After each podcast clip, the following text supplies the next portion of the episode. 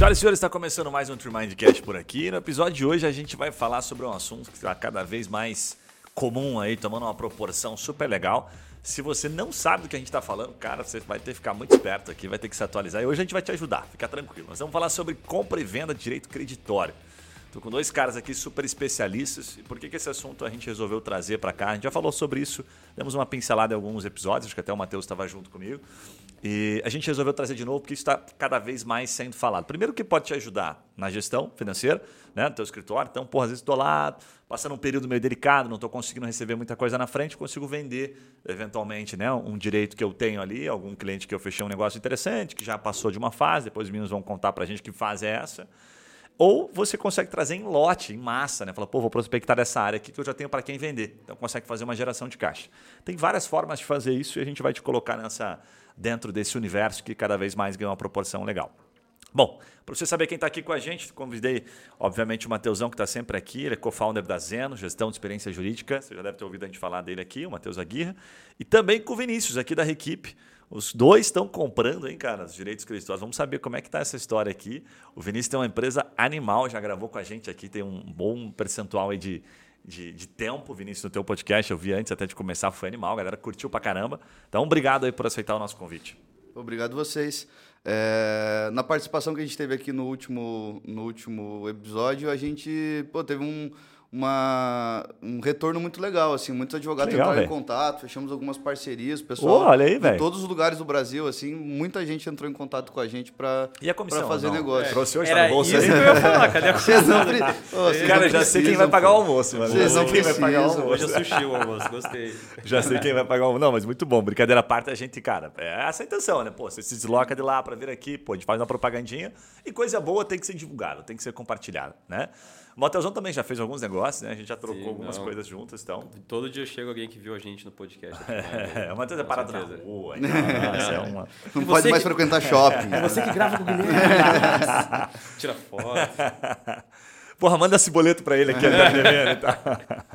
Galera, bora lá. Vamos dar um, dar um contexto inicial pro cara que não faz, cara, é, nenhuma ideia. Vamos começar, tem uma parada que eu tenho feito aqui um pouquinho, que é começar pelas cagadas, assim, tipo, o que, que é budget, assim, sabe, do, do direito creditório, o que, que funciona, o que, que não funciona. Dá um contexto inicial aí, Vinícius, é, Vinícius Mateus, na tua região, na tua percepção, Matheus. O que, que é o direito creditório, o que, que vocês já fazem hoje, o que, que funciona, quais são as cagadas? Legal. Eu, eu acho que para quem não, não, não, conhece o tema ainda, é, para entender, é muito fácil pensar em algo que todos os advogados já passou na mão deles alguma vez na vida, que é precatório. É, sempre existiram os fundos que compravam precatório. Por que, que eles compram esse precatório? Onde que está essa, essa jogada? Você tem um, um crédito, um valor a receber no futuro, é, com, uma, com um risco de pagamento. Né? No precatório a gente sabe que o risco vai ser pago, só vai demorar muito tempo. Você que leva uns 20 anos, é, vai levar uns 20 anos, 30. Hoje. Tem uma margem aí de, Depende do estado. De né? risco, exato. É, mas vai ser pago no futuro. E aí você tem um player que está interessado em receber esse valor hoje. É, e aí o fundo é justamente o fundo, ou a pessoa, enfim, a empresa, seja quem estiver trabalhando com essa antecipação, com essa compra do crédito, vai brincar em cima disso. Né? Vai brincar de pagar um valor menor para a pessoa que está precisando disso hoje, é, como se fosse um juros reverso, e vai né, no futuro ganhar isso a um valor muito maior. E essa diferença a gente chama de spread, né, o spread da operação. É a diferença que você teve no que você pagou ali para comprar esse precatório. Então, ele valia um milhão, você paga 500 mil para a pessoa hoje, e lá na frente você vai ganhar um milhão. Então, seu spread foi mais 500 mil que você ganhou com, com isso. E o que tem acontecido agora, algo que já aconteceu nos Estados Unidos muito e no Brasil aí nos últimos 10 anos tem, tem crescido bastante, era a gente tentar trazer isso não só para os precatórios, é trazer para todo tipo de crédito judicial que a gente possa trabalhar, desde ações trabalhistas, ações de consumo, é, ações de servidor público, né, tudo que não chegou ainda a virar precatório, mas está quase virando precatório, é, os direitos que eles chamam creditório, é, como o apelido comum do mercado. Eu acho que em termos gerais, assim, isso, isso Top. permite entender um pouquinho do que, que a gente vai falar hoje, né? Sim, legal. É, eu acho uma complementação interessante também que esses ativos que são negociados é, com essas pessoas, empresas ou fundos, é, eles são basicamente direitos que têm uma representação financeira é, material, né, numérica. Então é como, por exemplo, da mesma forma que você tem o direito de propriedade de um terreno e esse terreno possui um valor e você negocia esse direito de propriedade sobre esse terreno, ao mesmo tempo você tem é, direitos de, de, de, creditórios, direitos financeiros em relação a uma, um ente privado ou um ente público. como bem o, o Matheus falou, é, quando esse direito ele está materializado por meio de um documento, então ele está líquido, você sabe quanto ele vale, sabe qual que é o perfil de pagamento dele, que é o caso do precatório, por exemplo, você tem uma negociação mais segura, porque todos os critérios de recebimento tanto do que você vai receber, tanto no prazo que você vai receber, estão definidos ali naquele documento, que no caso é o precatório, ou um título, um, uma matrícula de um imóvel, ou a propriedade de um veículo, você sabe quanto isso significa. Quando você passa para outros direitos, ou sobre é, outros ativos, é, você tem, é, no caso dessas novas ações, uma, uma, uma, operação mais complexa, porque uma você cinzenta, uma, uma zona cinzenta, porque você não sabe exatamente o quanto ele vale e você não sabe exatamente em que momento ele será pago. Então, tudo isso, o que possibilita é, esses ativos serem negociados hoje, é, eu acho que são alguns critérios. assim. É, o primeiro é que no, o mercado de precatórios foi muito bem estabelecido, foi muito bem populado e a gente tem vários fundos hoje extremamente estruturados para fazer a compra desses valores. Isso dá competição e estabelece preço. Então, hoje, não é o preço que vem na tua cabeça que vale um precatório, é o preço que o mercado pratica. Então, você tem uma liberdade um pouco mais tolhida nesse, nesse, nesse meio de pagamento para comprar esse tipo de ativo, porque tem um monte de gente que compra e você estabelece esses critérios. Então, esses, esses fundos, com, uma vez com que esse é, mercado está extremamente populoso, ele está indo em direção a ganhos maiores com ativos que tem um outro perfil, que seja... É, que eles chamam de alternativos. Que é, ativos alternativos. Então, esses alternativos são créditos que não são tão materializados quanto um precatório e não tem um perfil de recebimento tão seguro quanto o precatório, e isso possibilita que quem o compre, compre por um valor muito mais agressivo do que praticado no mercado de precatórios e, consequentemente, a lucratividade dessas operações é muito maior. Só que ninguém é maluco, né? Ninguém, é. Nesse mercado do financeiro, ninguém é maluco. Então. Depende. É, tem um monte de gente maluca, mas não, no, quando se trata de dinheiro, ninguém é maluco. Então, apesar deles, não, esses critérios de o quanto você recebe e em que prazo você recebe não ser extremamente bem definidos, você precisa dar uma ideia de como isso vai acontecer. E como que você dá a ideia?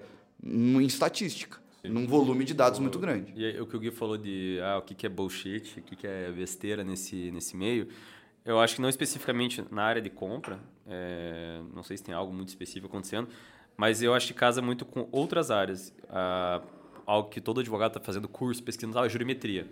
A maior parte faz jurimetria e não tem nem ideia de por que está fazendo isso. Ah, é para prever resultado para a empresa, é para analisar a decisão. Legal a maior aplicação de todas é para essa área aqui. Porque Exatamente. aí entra o que o, né, o Vinícius falou. Se você tem uma ação cinzenta, que você não sabe quais são todos os fatores, quanto que vai render, quando que vai sair, aí a jurimetria começa a te trazer esses parâmetros de certeza. E quem está interessado em jurimetria tem que entender disso aqui, de operação financeira, porque Exatamente. dados vão servir justamente para né, movimentar cada vez mais essas compras. Por que nos Estados Unidos isso já acontecia há muito tempo?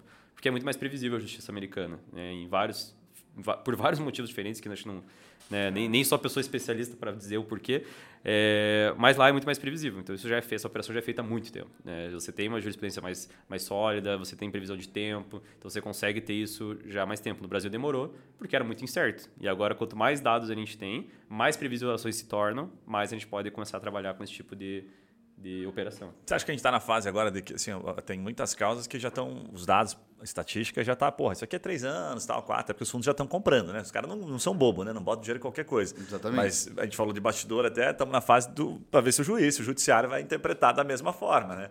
Como é que é isso, cara? Conta esse bastidor aí do que tá rolando. Cara, eu, eu acho que é a área do. De... Que aí ferra tá a estatística, né? Fala, não, era 3, 4, mas putz, esqueceu que tinha um juiz ali. tem um fulano no meio. É, esse tipo de compra, quando a gente está falando de compra antes de sentença, antes de ter o título né, judicial, mesmo que seja só em fase de execução, se a gente estiver falando de pegar uma ação lá no começo, coisa complicada. E você vai ter que trabalhar com volume grande. É muito difícil você comprar uma ação só, tipo, ah, uma negativação indevida. Vou comprar uma negativação indevida, Sim. porque eu sei que ela vai sair em três anos. Cara, você pode pegar justamente o juiz que senta no processo e que vai ser afastado pelo CNJ e esse processo vai ser extinto, vai voltar para o começo, sei lá o quê. E aí você se fudeu. Né? Quando a gente fala em operação financeira, é igual empréstimo de banco. O banco empresta para você, para você, para você, para você, porque na média ele tem uma noção da inadimplência de quanto ele vai receber de volta. E aqui para essas compras é a mesma coisa. Você vai ter que comprar muitas ações Porque você vai ter uma ação que vai dar é, default, né? Que vai dar ruim, que vai ficar abaixo da média, e você vai ter ações que vão dar um pouco melhor e você vai conseguir nivelar isso no, numa média. E aí entra a jurimetria, entra a estatística, né? Análise de, de, de dados estatísticos para conseguir chegar nisso. É tá, tanto... eu quis dizer até que acho que o, o, juiz ainda a gente não sabe, né? O comportamento no sentido da interpretação dele chegar lá e falar, pô, ah, essas causas aqui todas foram compradas, são 100 CPFs diferentes é de negativação indevida e coincidentemente, vamos supor aqui a Zeno puta, ela, ela tem aqui a sessão de direito, né? É dela agora, né? O direito financeiro aqui. E aí, é, velho? Os juízes não gostam muito. é o.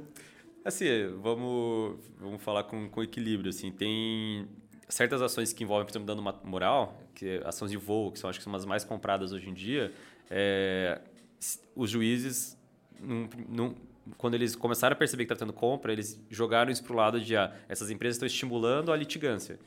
Logo, eu vou penalizar essas empresas para parar Boa. de chegar a tanto processo. Que está lá no código de ética da OB. É, exatamente. e aí, e fora que muitas essas empresas têm jurídicos fortes, com grandes escritórios, que têm né, toda a sua rede de contatos e tal. Então, essas empresas que fazem compra muito massificada, elas enfrentam hoje muita resistência de juiz. Já teve processo de advogado parceiro nosso que o juiz despachou arbitrariamente, em questão de voo, junto uma declaração do cliente assinado por escrito de que ele não vendeu esse direito para ninguém. Caraca, velho. Sem, sem nenhum fundamento, sem nenhuma base, só porque o, só o porque juiz... Tava puto só mesmo, porque tava puto. De, enfim, querendo ferrar. Então, empresas como Liberfly, Não Voei, Resolvi, elas estão enfrentando é, cada vez mais isso. Agora, você está falando de ações que já tiveram sentença, que aí o juiz já decidiu, é, aí é mais tranquilo, né? Mas quando, quando tem, tem sentença, me parece até que puta, é, os caras estão comprando bastante, vendem bastante, porque está muito próximo já, né? Não, é que, é que assim. Vezes, bom, é, tá até falando disso. De é, exatamente. É, assim, você tem. Esse, esse, é um mercado complexo porque é, um, é uma junção de vários interesses. Então. É, três, no, pelo menos, né? Três, pelo menos. Então, quando a gente está olhando numa relação processual, num processo, você tem o interesse do do autor, tem o interesse do réu e tem o juiz ali arbitrando o que está acontecendo e tem o interesse do advogado do autor e do advogado do réu. Você já multiplica né? Você já, você já tem cinco interesses ali, cabeças diferentes que ganham de forma diferente. Quando você entra com um comprador para o autor, é, você está colocando mais um interesse dentro dessa, desse esquema. Então, é uma operação complexa que tem que ser muito bem estruturada é, para que você não coloque nem a pessoa que está comprando em risco e nem a pessoa que está vendendo em risco. Então, isso é muito importante. É, e aí você tem vários perfis. Cada crédito tem o seu perfil. Né? Cada tipo de direito creditório, dependendo do momento que ele paga, dependendo do momento, o quanto ele paga, isso vai interferir em qual que vai ser a sua estratégia para você principalmente ver essa aquisição a longo prazo. Então tem direitos creditórios que só, só são comprados depois de acórdão positivo. Boa. Então, trabalhista geralmente é isso. Tem direitos que possibilita você comprar antes do processo até existir. Então, é, dependendo do tipo de crédito que você está tratando, você, tá, você tem um momento ideal de compra. É, e esse momento vai interferir principalmente de qual que é, qual que vai ser a estratégia de comunicação ao juízo dessa sessão. Então, em que momento é o melhor momento para você fazer essa comunicação? E às vezes nem é comunicado. É, às vezes nem é comunicado. Você tem, quando a gente fala de uma, de uma estrutura assim, você pode, por exemplo, em vez de você é, fazer uma, um peticionamento no processo informando a sessão do direito, você pode fazer dar publicidade a essa venda é, por meio de, por exemplo, registro do contrato entre particulares num, num cartório de títulos de documentos. É, você, dá, você dá a mesma publicidade, teoricamente, você dá a mesma publicidade do que acontece no, no, no processo. O que é importante é que tanto o advogado que esteja recolhendo essas ações, quanto as pessoas que efetivamente façam a compra desses ativos entendam como esse mundo funciona. Porque é muito fácil uma, uma pessoa interessada em comprar processos, bota um dinheiro lá, compra um monte de processo, e você pode ter, a partir desse momento, você pode ter 300 problemas que pode acontecer e esse cara ficar descoberto com o patrimônio dele. Então, às vezes a burocracia serve, né, estratégia, às vezes estruturar um fundo para se fazer é muito mais trabalhoso, mas te dá muito mais segurança e aí essa segurança também é precificada. É, e aí no, no ponto que o Gui perguntou de se tem gente comprando pós-sentença, dá para fazer essa compra, né? porque daí parece estar tá tão perto já do final. Sim. É, tem muito, tem muito mesmo. Muito. O, a gente, tipo, Começou... Nós estamos falando de um prazo médio de quanto? Depende, vamos pegar trabalhista. Trabalhista. Você vai olhar, vai levar a execução um ano, um ano e meio, dependendo do tipo Tá. de empresa. Então tem uma margem. Tá. A questão é, quanto mais para final do processo você comprar, menor vai ser a margem do fundo. Claro. E aí a gente viu, o primeiro momento eles compravam só precatório, zero risco. E aí, como ele falou, saturou esse mercado. Tem muito fundo comprando precatório. Eles saem um precatório, os caras ligam para. Né, quem é advogado já recebeu, já, já sabe que isso acontece. Os caras ligam Bastante para comprar. É, tipo, eles têm lá crawler puxando todo o precatório que sai nos tribunais e eles correm atrás. Saiu, daí eles começaram a migrar para, pô, vamos aceitar um pouquinho mais de risco para ir vir para o mercado menos saturado. Vamos comprar que já saiu acórdão de segundo grau, que aí tem um risco menor de inadimplência de particular, né? Mas vai valer a pena porque só tem a gente operando isso. E aí todo mundo foi vindo para esse, pra esse pool. O que aconteceu? É, é mais difícil comprar aqui já, porque o advogado sabe, pô, vai levar mais tanto tempo, ele não vai querer comprar por muito pouco, é, Fora isso, começou a ter muitos players comprando. E aí os fundos têm tentado cada vez mais, vi- tipo, como se fosse descendo a barra dele de risco. Puta, legal, a Core no segundo grau tá lotado, tem muita gente comprando, os advogados também têm mais resistência para vender, porque já vão, já vão receber daqui a pouco. Vamos começar a tentar pegar algo um pouco mais arriscado, que aí começou as ações de voo, que era uma ação bem padronizada, simples, você conseguia prever para comprar lá no começo. E esse é o movimento que a gente tem visto. Os fundos têm tentado descer cada vez mais a barra de risco deles, é, não no sentido que eles são loucos, mas para achar mercados mais abertos, com menos competidores e com ações para vender. Eh, hoje, a gente. Quem é advogado já, já recebeu oferta provavelmente para comprar, para vender ação trabalhista, coisa assim. E é mais difícil, né? Porque você já, porra, trabalhou cinco anos ali na tese, no, no teu Sim. processo, e agora que você sente que está para sair, você vai vender. Mas, Cara, tem uma mas é uma opção. polêmica aí para te perguntar nesse, nessa, nesse estágio, porque eu já eu, eu tenho conversado com alguns fundos, assim, né? Com os fundos, não, conversei com uns três, assim, ao longo dessas últimas semanas aí. E até teve um que nos procurou para a gente fazer propaganda deles, fazer a publicidade deles, tal, a gente está conversando. Daí eu perguntei para ela qual a maior objeção. Ah, o deságio, né? O desconto que faz em cima dos processos.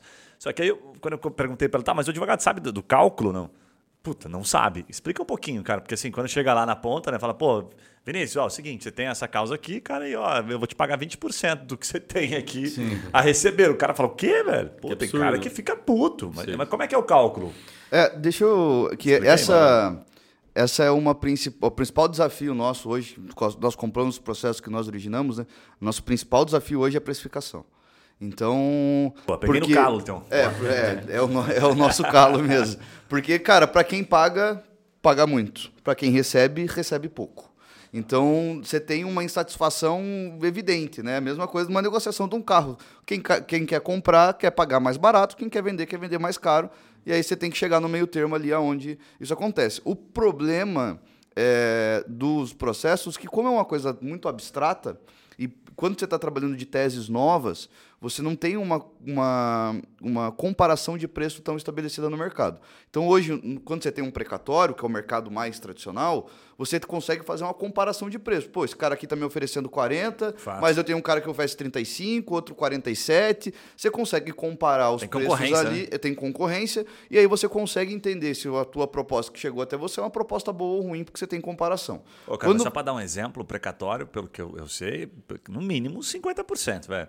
É, Tá ligado? cê- Ou cê- quando tá muito próximo disso aí, os caras vão baixando, mas a régua é de 50 para cima. É. O deságio é alto. O deságio é alto. Então, é, mas assim, depende. Você tem um, um- um precatório da União, você tem um precatório do Estado de, do Paraná, você tem um precatório do Estado de São Quanto Paulo. mais fudido o estado, sei lá, Rio de Janeiro, maior vai ser o deságio. Maior vai ser o vai ser- Não, e é assim, verdade. como que esse cálculo é feito, né? E aí, é, eu acho que a precificação ela é uma decorrência de outra, é, principalmente de um outro fator, de um outro critério, que é o tempo.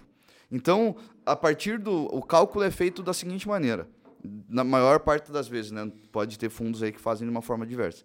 Mas você pega o momento da compra do direito creditório até o... E você vai projetar até o efetivo pagamento. Então eles vão fazer um cálculo da onde eu vou comprar hoje, em quanto tempo eu vou receber a performance desse título que eu estou comprando. Boa. Então, quanto mais, e o que ele falou que a jurimetria, eu acho que a principal função da jurimetria é essa, é, é pegar ações que têm um entendimento judicial bem consolidado e você conseguir tirar informações e critérios é, De tempo de tempo desse, de, de performance desses, desses, desses processos.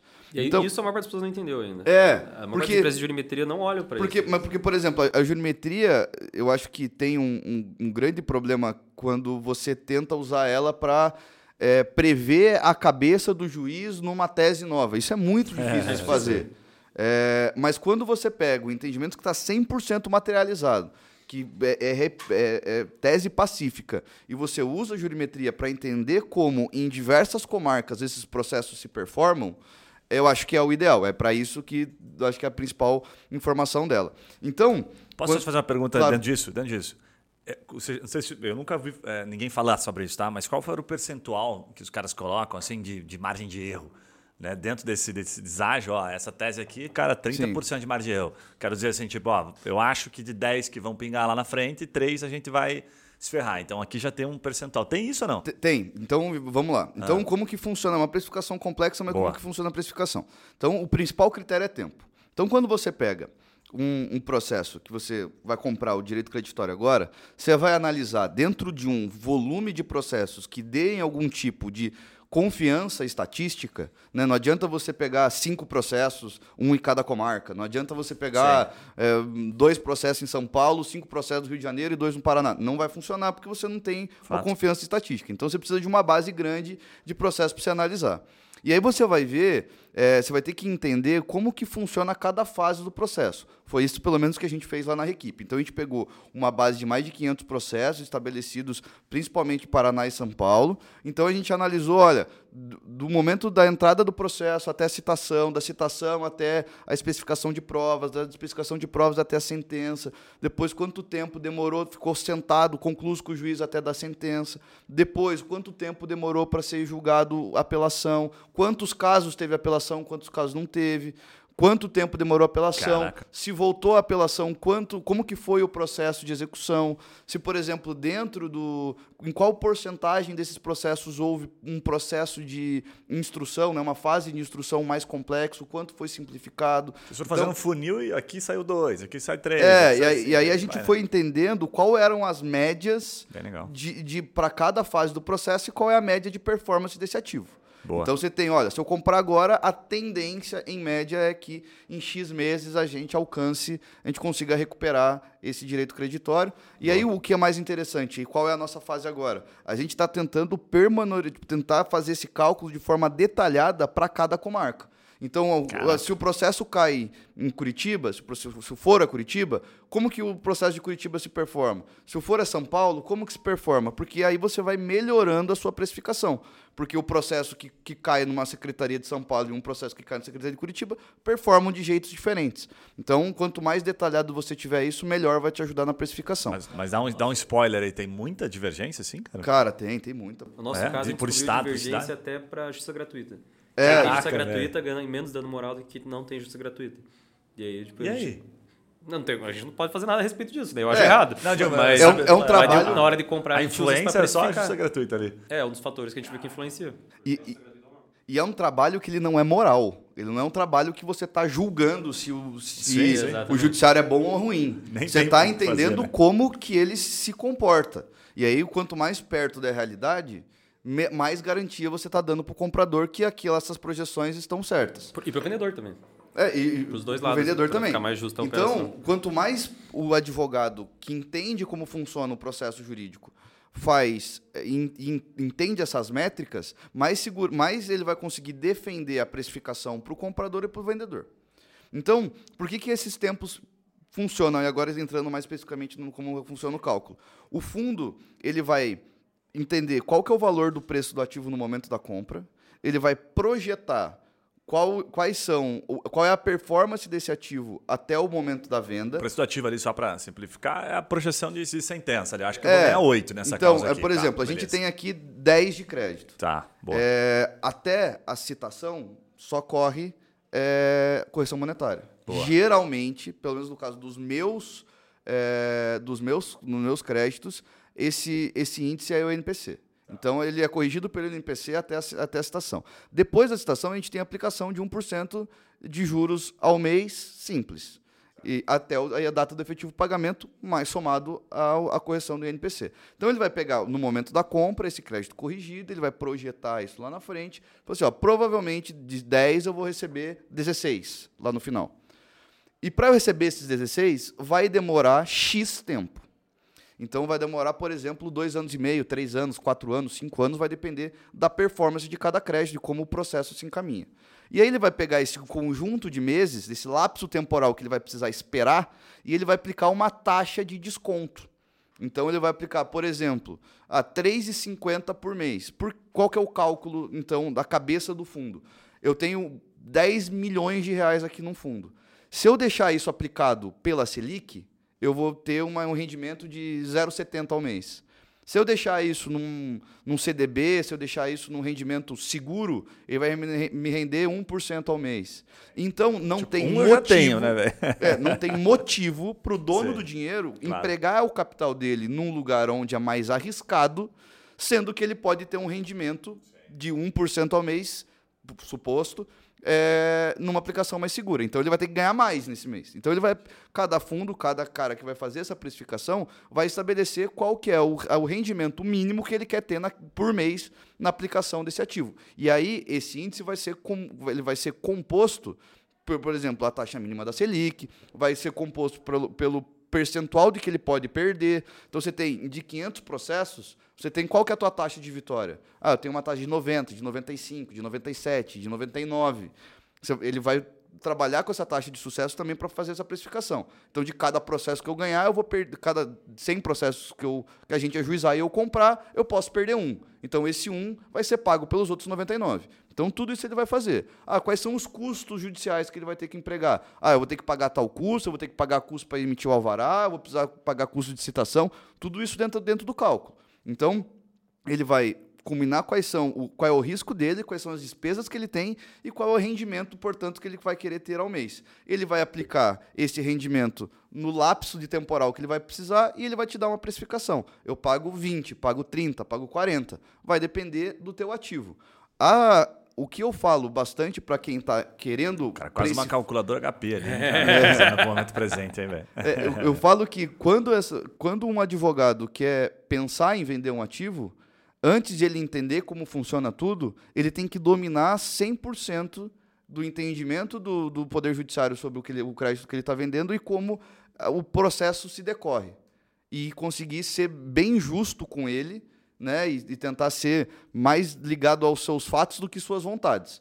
Então, é, pô, eu, eu perco em X% dos processos é, em X% do processo dá, tem dano moral, outros não tem. Então, tudo isso tem que precificar. Quanto mais dado você oferecer para a pessoa que está interessada em comprar, melhor o preço que você vai ter. Animal. O, isso me faz pensar, uma, uma, que você falou dessa queixa deles, né? O maior Sim. ponto de objeção. Algo que me pergunto, vale a pena vender? Cara, não vale. Se você tem dinheiro sobrando, você pode sentar em cima do dinheiro e esperar? Não vale. É mesmo, vale a pena financiar uma casa, pegar um empréstimo, financiar um carro? Não, não vale. Você está pegando dinheiro de outra pessoa e alguém está ganhando dinheiro com isso. Então, se você puder esperar, legal. Você tem que fazer a conta para você, tipo, cara, o que, eu consigo fazer com esse dinheiro hoje, empregar ele e ver se vale a pena ou não. Se você puder esperar, cara, sempre. Você espera? É, via de regra é melhor, mas se você, porra, ah, eu tô com uma oportunidade aqui, eu preciso alocar grana para uma outra tese, vale mais a pena eu ter liquidez hoje e fazer isso? Cara, esse é, é o caminho. Mas isso, isso é interessante, né? O que, quando vale ou quando não vale a pena fazer a antecipação de qualquer tipo de crédito. Você tem que fazer uma conta que é, não é uma, é uma conta que é muito pessoal também. Porque você é tipo tem uma... cartão de crédito tá de boa mês que vem para pagar, você tem dinheiro Não, mas, mas, nem isso. Mas assim, ó, quando você está falando, quando a gente está falando de atividades empresariais, quando você está levando isso não no, no teu âmbito pessoal, mas claro, no claro, âmbito de negócio, negócio, por exemplo, o seu, o seu escritório precisa é, você tem um time de, de, de, comercial dentro do escritório que vai fazer a obtenção dos, dos clientes para você. É, às vezes você tem um momento de oportunidade, você tem uma chance no mercado onde você precisa empregar um dinheiro para essas pessoas performarem. Vale a pena, porque aí a performance desse teu ativo, com, mesmo você estando com pouco dinheiro agora e você empregando na tua atividade, vai te gerar muito mais rendimento do que você ficar né? esperando né? é, o dinheiro cair lá na frente. Isso é uma coisa. Também tem tem muito. A antecipação viabiliza muitos negócios. Sim. Então, tem, se você não tiver um produto para você rentabilizar o teu cliente ou o teu parceiro ou a tua própria equipe Fato. no momento da venda, às vezes, se você não conseguir fazer isso, eles não vão conseguir trabalhar. Porque para o cliente não é interessante receber daqui cinco anos.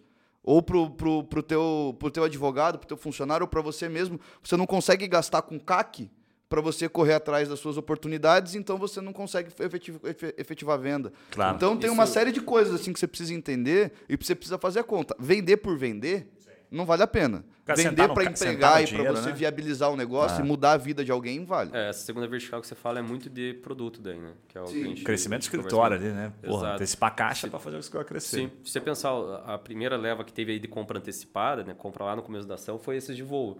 Por quê? E isso me surpreendeu quando eu conversei com algumas pessoas do ramo, assim, especificamente. Cara, quem mais vende, a gente acha, ah, é classe média baixa, que precisa de grana.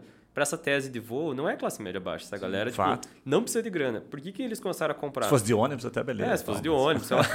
Mas não é. E aí, por que que eles começaram a comprar? Porque, cara, esse público não entrava com ação porque, puta, é dor de cabeça. É, ah, não não vale a pena, vou ganhar daqui a dois anos, tem que fazer o dia. Ah, não, não quero. Preguiça, E aí né? eles viabilizaram um produto onde é, cara, não, você não precisa entrar com essa, você não precisa fazer nada. Tipo, eu vou te pagar hoje, tá aqui o dinheiro. É só você preencher tudo aqui, toma aqui milão e eu vou tocar essa ação para ganhar daqui a três anos. Top? Top. Fala com alguém de classe média alta, classe alta, que tem grana, tipo, sobrando, né? em sentido né, abstrato, assim.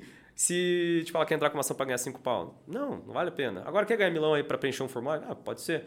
Tipo, é Já graça. diminui o teu aborrecimento ali. Já tal. diminui o teu aborrecimento, já se vinga da empresa, porque você está com uma raiva ali. Sim. Então eles usaram isso, a forma, o mecanismo que eles usaram Muito foi para conseguir criar um novo produto para advogados deles, né, venderem isso de É. forma mais assertiva. E esse produto é, eu acho interessante porque ninguém entra com processo porque gosta de ter processo judicial em seu nome.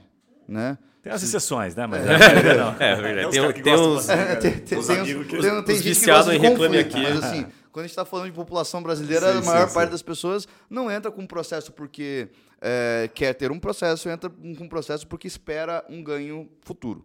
Então, é, no caso do, desse, das compras de, de, de direito de dano moral de companhia aérea, é, muitas vezes as pessoas preferem não ter o aborrecimento de precisar ficar cuidando de um processo judicial. Às vezes eles não querem se dispor ao risco do processo judicial, porque assim, vocês- qualquer pessoa Fato. pode vir aqui nesse microfone e falar qualquer coisa, mas ninguém consegue garantir que nenhuma te que Ah, é. qualquer tese é 100% de vitória. Não tem como saber disso. Chegar no STF, principalmente. É, ali, né? não, mas assim, às vezes você pega, se você falando a nível Brasil, ah, aqui em Curitiba é s- todo o processo de tal matéria é julgada É. de tal jeito. Você entra numa comarca no, no interior do Paraná que um- pode sair uma decisão é, em contrário, né? Então, nenhuma é 100%. Então, você tem o risco do cliente dele perder. Quando ele faz antecipação, ele se, se esquiva desse risco, né? O risco Fato. é foi com, tá com quem comprou. Então, você tem uma série de coisas, assim. Você Sim. dá o objetivo do teu cliente antecipado e tira o risco que dá medo nele. Então, Legal. tem alguns produtos que só sobrevivem com essa antecipação. É, apesar de eles serem um, né, processos é, judiciais bem estabelecidos já. Cara, bem vocês conhecidos. já pincelaram ali, mas a última pergunta aqui, que era, é, acho que o último bloco, seria assim, puta, como é que eu uso essa, vamos colocar esse, esse benefício, dá para colocar como benefício, para quem enxerga como benefício, que é vender o direito creditório das minhas ações aqui, pensando como advogado, para gerar caixa e fazer o meu escritório crescer, né? Acho que o o Vinícius pontuou super bem ali. Pô, se sentar no dinheiro não vale a pena. Não sei que seja parâmetro pessoal ali, né? Tem que pagar uma dívida. Às vezes vai ficar é mais barato você quitar uma dívida, pô, eu que vou vender tudo isso aqui e correndo, deixar né? os juros te comendo. Lá até num momento como esse aqui, dependendo da dívida que você contraiu, vale muito a pena. Mas trazendo para o âmbito corporativo aqui, né, dentro do teu escritório como empresa, pô, sentar no caixa não vale, beleza. Mas para reinvestir, acho que é um bom ponto. Daí o Vinícius tentando simplificar um pouco do que o Vinícius trouxe aqui, seria assim, né? Puxa, cara, acabei de ver aqui que se eu passar para o meu vendedor lá na ponta, meu advogado, meu time de venda aqui, que ele pode comprar milão, que nem esses caras estão fazendo, cara, ele vai me trazer muita coisa. Então, top, vou precisar de caixa, então vendo lá. Se eu né, pago mil na frente e o fundo me pagar que seja três, pô, estou fazendo já um múltiplo interessante, me pagar dois. Eu estou dobrando o capital. Só que o advogado geralmente pensa, os exceções, tem exceções, pensa pequeno, fala, pô, mas 50 causas, 50, beleza. Então você pagar mil e ganhar dois, você ganhou 50 mil. Mas dá para fazer mais 100? Dá para fazer 150? E aí tem cara fazendo isso, né? 400, 450. Aí quando você começa a multiplicar, você fala, pô, nem preciso ganhar milão, pode ser um 500 aqui. É, tá ótimo. Que já dá muito dinheiro. Então acho que essa é a grande sacada. E o reinvestir aqui, é, o Vinícius acho que tocou bem nesse ponto. Às vezes o cara está num momento, ali achou uma causinha, que nem a gente estava falando agora há pouco, aqui dá para colocar até um- algumas daqui a pouco como exemplo. Pô, o cara achou né, uma causinha super interessante. E não tem grana para fomentar aquilo.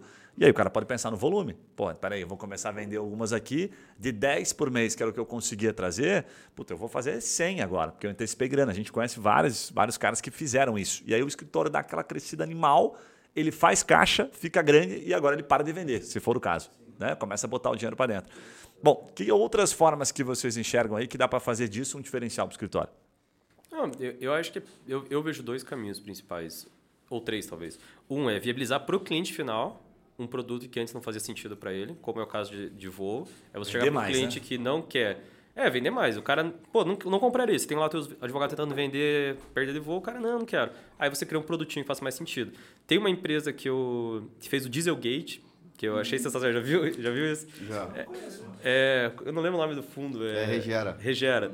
Cara, maravilhoso. Assim, você entra lá no site deles, eles têm várias teses, você escolhe uh, como é que é perda de. É, não, não é. Você compra iPhone e vem sem carregador, certo? Ah, É uma açãozinha que não dá quase nada. É, Mas... é, tipo aqueles que tem da, da Maroc. Que é o da Maroc. o Dieselgate é o da Maroc. Exatamente. Legal. Ele chama de Dieselgate. Então, Cara, é um formato muito legal, porque você está criando um produto que, assim, para as pessoas não valeria a pena se envolver com Sei. isso. Mas você está conseguindo viabilizar uma forma de. Né... Nossa, botei no site dos caras aqui, Dieselgate, bota no Google aí, quem é, tiver ouvindo. É, é massa, massa. Não conheço... Tem ou teve uma Maroc? Já de cara, assim. Ó, não, não Pessoal da Regera, se quiser vir conversar, tá? Pela publicidade gratuita. Ou... Não, mas é que eu achei a, a, estratégia deles muito legal mesmo, de publicidade e tal. e tá assim, ó, desculpa te cortar, Pode mas falar? só para quem tá só ouvindo, né? Então, teve ou teve uma Maroc, daí de cara já tem baixo. Receba agora 1.540 ou, ou 70% do valor da indenização, com asterisco. Né? Indenização estimada 25 mil. Então, puta, é ou dinheiro na frente, aquilo que é, a gente falou, né? Eles colocam as duas opções. Legal, ou você entra com a ação e vai pagar 30% para o advogado, ou você não entra Eles vão Wagner, contratar advogado, né? Vão repassar O Wagner deve ficar muito feliz vendo isso.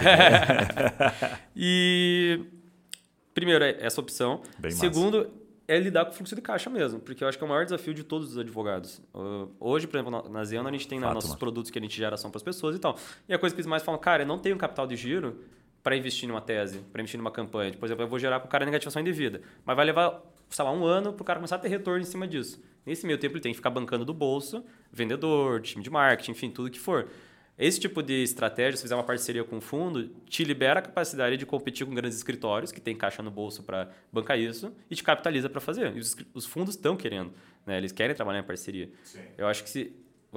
É, eu, eu, vamos tentar objetivar né, esse, esse papo todo. É, que eu, eu concordo né, que os fundos estão querendo, né, tem muito é, por conta do preço do, do precatório, de, por conta de várias é, condições de mercado, eles estão indo para esses créditos mais arriscados, até visando lucratividades maiores. Só que tem. Vamos trabalhar agora, nas, como a gente está falando prioritariamente para um público de advogados, vamos, vamos, em vez de olhar de cima para baixo, vamos olhar de baixo para cima. Então, qual é a opção que o advogado tem para fazer? Eu acho que são duas opções iniciais. Ou ele faz é, um, uma, uma estrutura um pouco mais simplificada, com investidores pessoa física, onde esse pessoal quer empregar o dinheiro em uma tese, entende como funciona o processo, quer se colocar, então se junta um pessoal lá para fazer essas aquisições. Então você tem uma infraestrutura menor, é, você tem possivelmente um, na verdade, com certeza, uma disponibilidade de capital para gastar menor. É, e talvez você esteja trabalhando com investidores que não entendam 100% de como funciona o mercado de compra de direito de crédito, muito menos o mercado de processos judiciais. Então, pode ter, você pode, você vai ter um trabalho de gestionar, né, de gerenciar. Tem que ser essa, bom em conta, né? É, você tem bom de conta, vai, daí aí provavelmente é a você que vai, vai fazer as né? contas, né? a planilha é tua, você vai, você está colocando aquelas pessoas que estão comprando com você. E... Investidor pessoa física é complicado. É complicado, é, o cara vai, é... assim, ele pode, você pode colocar o dinheiro desse investidor em 300 processos e aí na hora que um ano depois o cara, pô, preciso do meu dinheiro de volta, não tem o que fazer. Fato. Então você tem uma, uma estrutura mais simplificada. Talvez você, você vai ter mais controle da precificação, então isso vai dar mais uma liberdade ali para você negociar com o teu cliente quanto você vai comprar, mas nesse contrapartida tem essas complexidades. Já quando você vai procurar fundos de investimento, eu acho que a complexidade ela muda de assunto. Você tem algumas facilidades e outras maiores complexidades. Então, esses fundos são os famosos FDIC, né? Fundos de Investimento em Direito Creditório. Então você tem várias em vários fundos, vários gestores de capitais hoje no Brasil que têm esses FDICs para comprar determinadas teses. Cada FDIC ele tem uma tese específica, que vai comprar um perfil de crédito específico. Dificilmente um FDIC tem muito crédito diferente entre si dentro da mesma carteira, porque daí isso vai atrapalha o, a performance do fundo, você tem uma, uma série de dificuldades ali. Então, geralmente, eles estabelecem um FDIC para um perfil de crédito específico. Foi no meu caso. No meu caso do, do, do meu FDIC, a gente constituiu um FDIC específico para comprar os nossos créditos. Então, você vai ter que procurar um gestor, um, um alguém de investimento habituado no mundo do, dos FDICs. E aí o que você vai ter que trazer para ele? É, ele tem lá um, volumes obscenos de capital para empregar em alguma coisa e você tá, vai pedir lá um pouco desse dinheiro para você comprar seus fundos. Então você vai ter que apresentar uma tese que tenha uma padronização de entendimento, então, alguma tese que se possa ser replicada em vários processos diferentes, que o número de é, processos, é, de, de, de, divergências entre cada processo seja o mais baixo possível. É, apesar de ter muita gente que, por exemplo, nesse caso da Regera que a gente estava dizendo, eles compram o dano moral de quem tem celular Apple e não recebeu o carregador basicamente só muda o nome da parte, né? Os fatos, as provas, tudo é a mesma coisa o entendimento do juiz vai ser o mesmo. A cor do iPhone, às vezes é um pouco. Tipo... É, mas nada que mude o valor da causa. Sim. Então, você tem uma padronização. Então, você precisa procurar uma tese, um direito que você consiga padronizar ele dentro de um processo. Depois daquele trabalho de, de jurimetria que a gente estava dizendo, de entender como esse processo conta, corre, quais são os custos envolvidos, o que tem. Quanto mais igual uma coisa a outra, melhor. Você precisa também ter uma base de dados grande. Então, você precisa de um volume de processo. Sim para você conseguir apresentar para esses gestores, você olha, eu tenho isso aqui que pode ser replicado e que você pode e que ele acontece nessa base desse jeito, por isso que eu garanto para você que ele pague em 30 meses, porque em 300 casos, 500 casos aconteceu a mesma coisa. Sim. Não precisa nem ser o ideal seria que casos, esses casos sejam seus, mas se não tiver, você trabalha dentro de uma base um pouco teu, um pouco dentro de uma base extrapolada aí de processos judiciais. Beleza? Então você já tem um monte de, um monte dessas coisas. Você, você tem dois fatores importantes. Você vai apresentar, eles vão fazer a precificação, você vai ter que convencer ele. E tem uma coisa muito importante: que o fundo só para de pé se você gasta muito dinheiro. Então eles vão, ele tem que ter, eles só faz sentido mover uma máquina dentro desses gestores se a gente está falando em grandes quantidades de dinheiro. Se você e para isso você, o, o, o advogado precisa demonstrar capacidade de é, conseguir grandes volumes de crédito a ser comprado.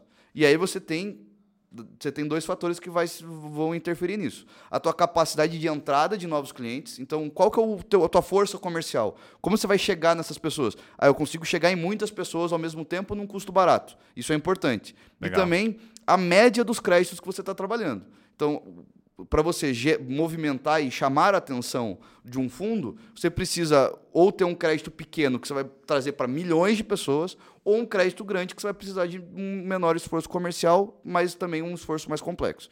Então você precisa demonstrar que você tem essa capacidade de comprar muito, gerar muito crédito. Isso é importante.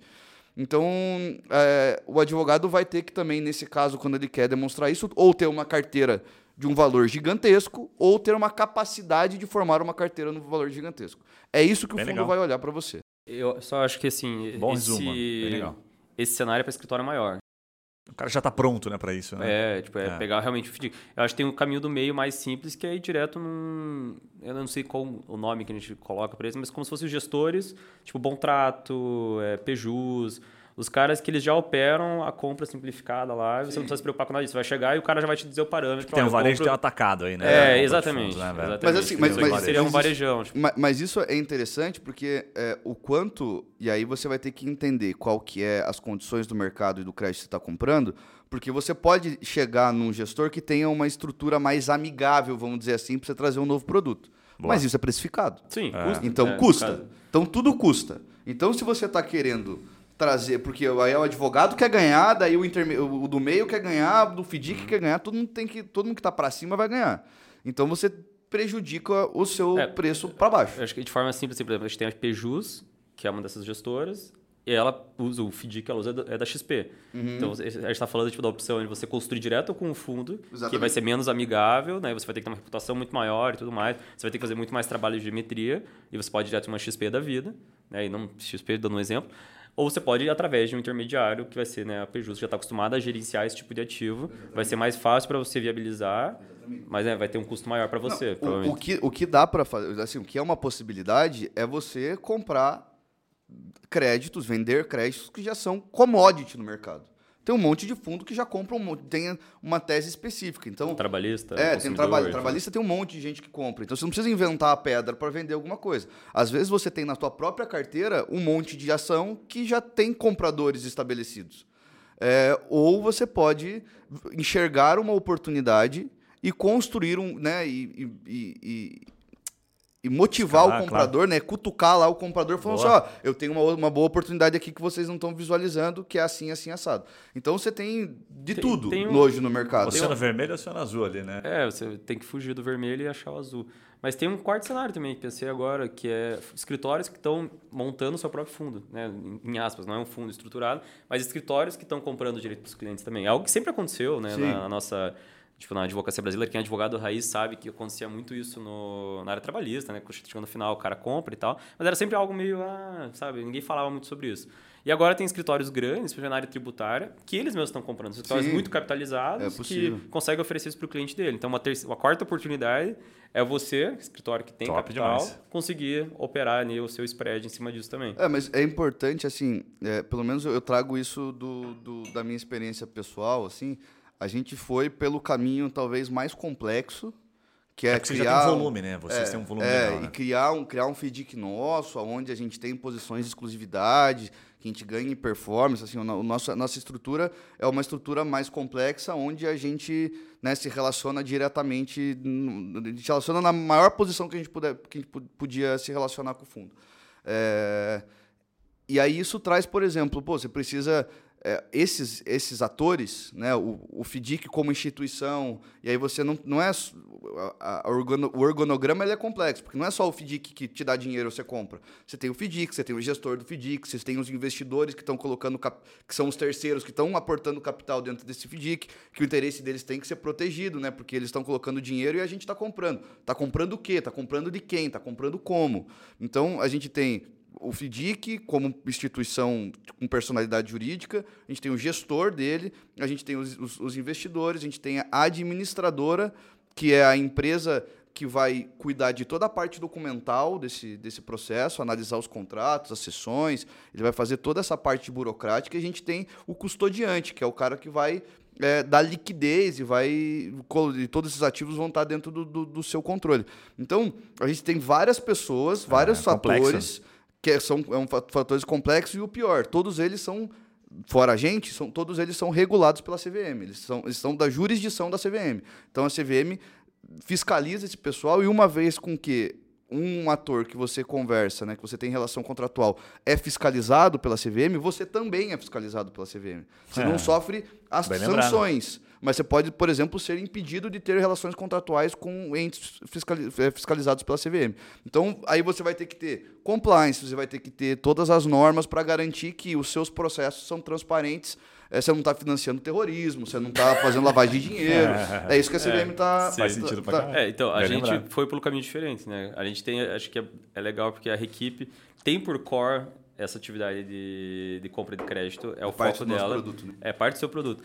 Para Zeno, isso é um projeto acessório, é um plus aí que a gente desenvolve para os advogados e tal. Para a gente não valia a pena o, toda essa estrutura do FDIC, porque, claro, Sim. você tem uma margem é, maior, só que você tem um custo maior também. Sim. E para a gente essa margem versus esse custo não, não compensava. Então a gente trabalha direto com os gestores que já têm os FDICs estruturados e eu não me envolvo nessa estrutura do FDIC. Porque para a gente nesse momento era o que fazia é, mais sentido. É um pouco mais do varejo, né? É que é. o Vinícius ele já puta, não, causas bem específicas, volume, tipo, né? Tá ele... bem focadão, né? Quanto, quanto você compra mês? É, é segredo isso? Ah, é segredo, né, ah, cara? Então, tá Mas assim, é, a, gente, a gente tem nossas metas anuais, tem a meta que a gente está fazendo, né? Que o fundo fundo tem para O fundo tem metas para vocês. É, o fundo tem metas para a gente.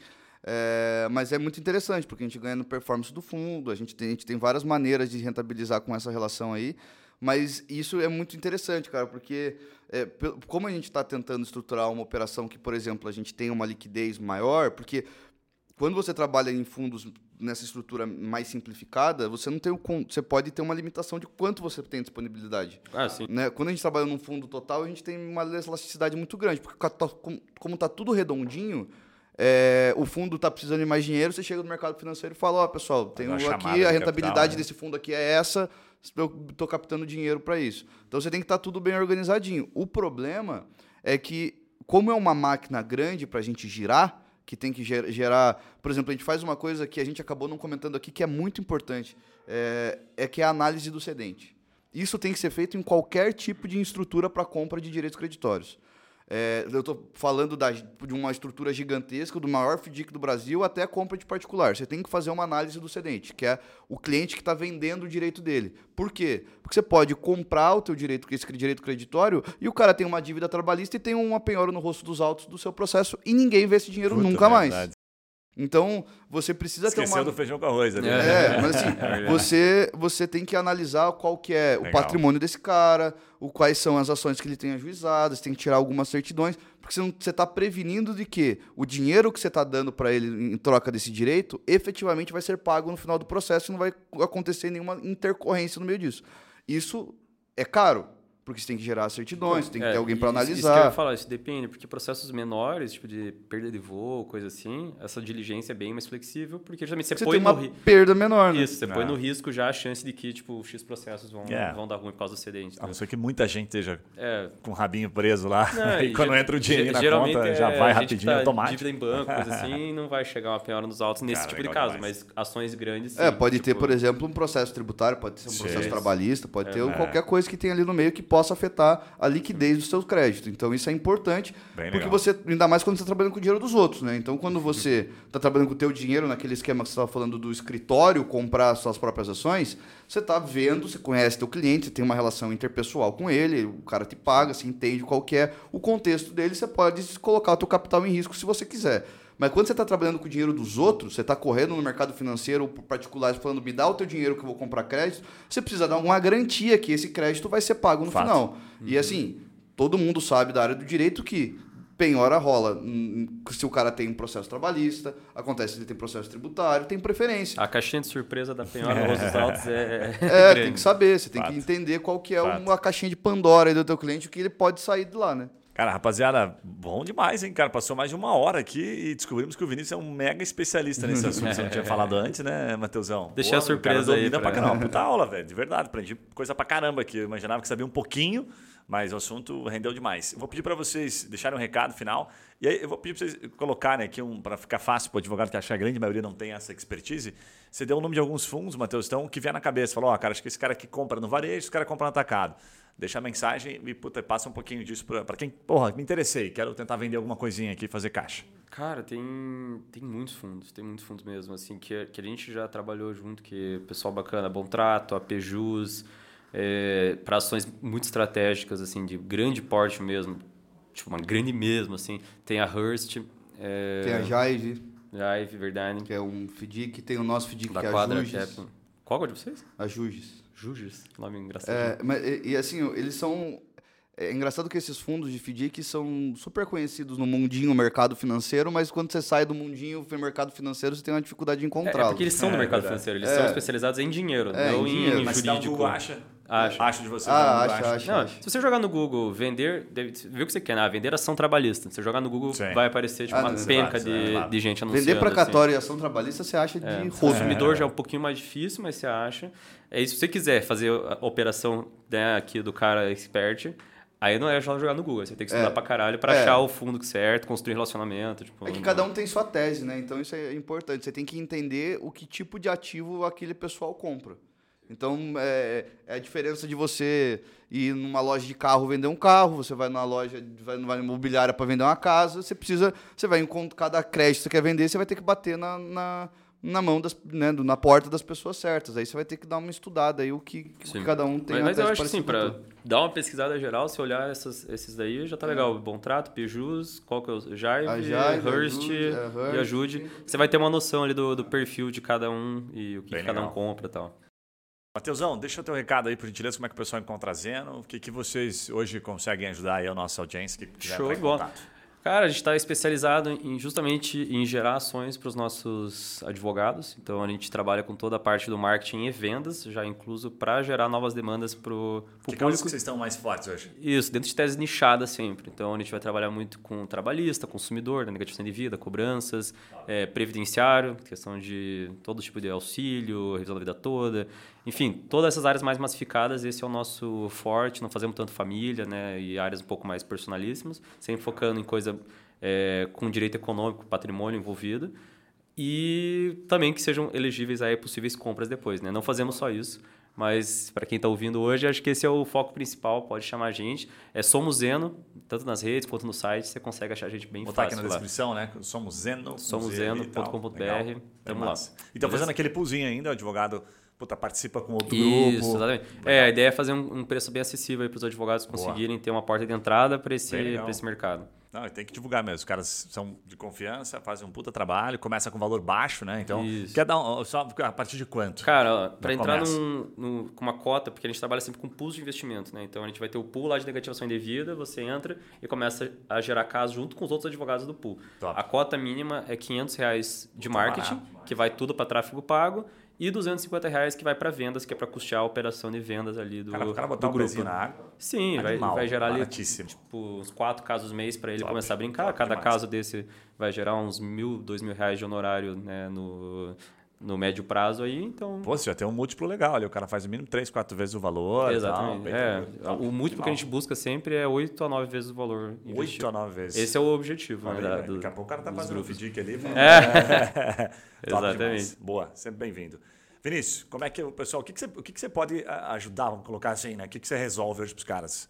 Pô, legal, cara. É, na Requipe a gente, nós somos uma startup é, de Lautech e Fintech, então a gente é, trabalha principalmente com lojistas, então a gente processa é, os últimos 10 anos das vendas que eles fizeram por máquinas de cartão de crédito né, e localiza possíveis cobranças indevidas que foram realizadas por meio das credenciadoras, né, da rede, da Cielo, da Stone, da GetNet. E aí a gente faz essa localização desse possível crédito que ele tem decorrente dessa, dessa relação.